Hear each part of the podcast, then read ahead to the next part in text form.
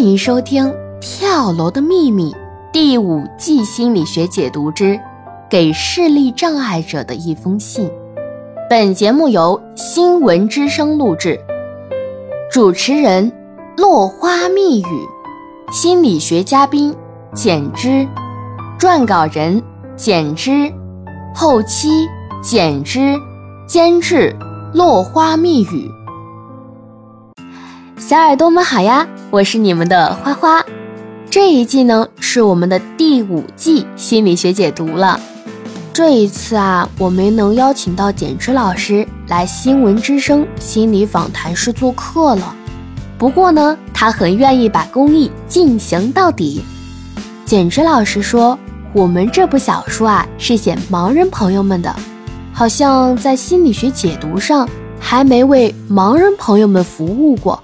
他抽空写了这封信，让我来转达给小耳朵们。小耳朵们一方面可以了解盲人朋友如何做好心理保养的知识，一方面可以把内容分享给助盲志愿者，还可以自己分享给你认识的盲人朋友。再次谢过简之老师的公益善举。那接下来就请小耳朵们和我一起努力完成这项伟大的学习和分享工作吧。信件中的我指的是简之老师，那我们就开始喽。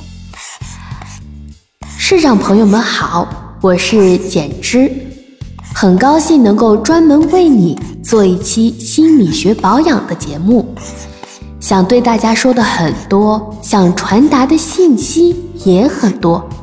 所以我想写一封信给你，请你收下。同时，也让我们谢谢主播落花蜜语用声音帮我把这封信转达给你。简直老师，你太客气了啊！那我们先来聊一聊视障者的学习吧。我给的第一个建议是，读书方面不要太设限，理由是。我认为我们人类天生热爱各种视觉信息，而当视力有了障碍以后，很可能没办法直接感知眼前的图像，所以应该学会广泛涉猎各类知识，来弥补直接丧失的视觉信息。这样，我们从多角度获得的视觉信息。就比较容易迁移到其他知识和你生活中可能接触到的视觉信息。我从骨子里欣赏武志红老师的读书方式。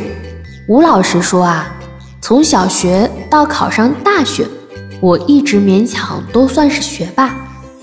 小学一年级第一次考试，我语文就考了九十五分，总成绩也恰好是全班第五名。后来我的成绩也保持在前五名，有一次跌到了第十四名，但下一次就成了第一名了。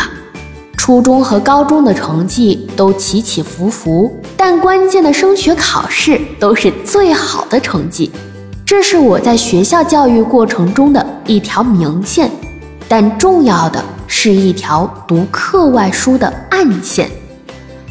小学时，我家里就很多书了。首先是哥哥的课本，他大我八岁，我一年级时他上高中，他的课本都是我的读物。他还买了两本小说，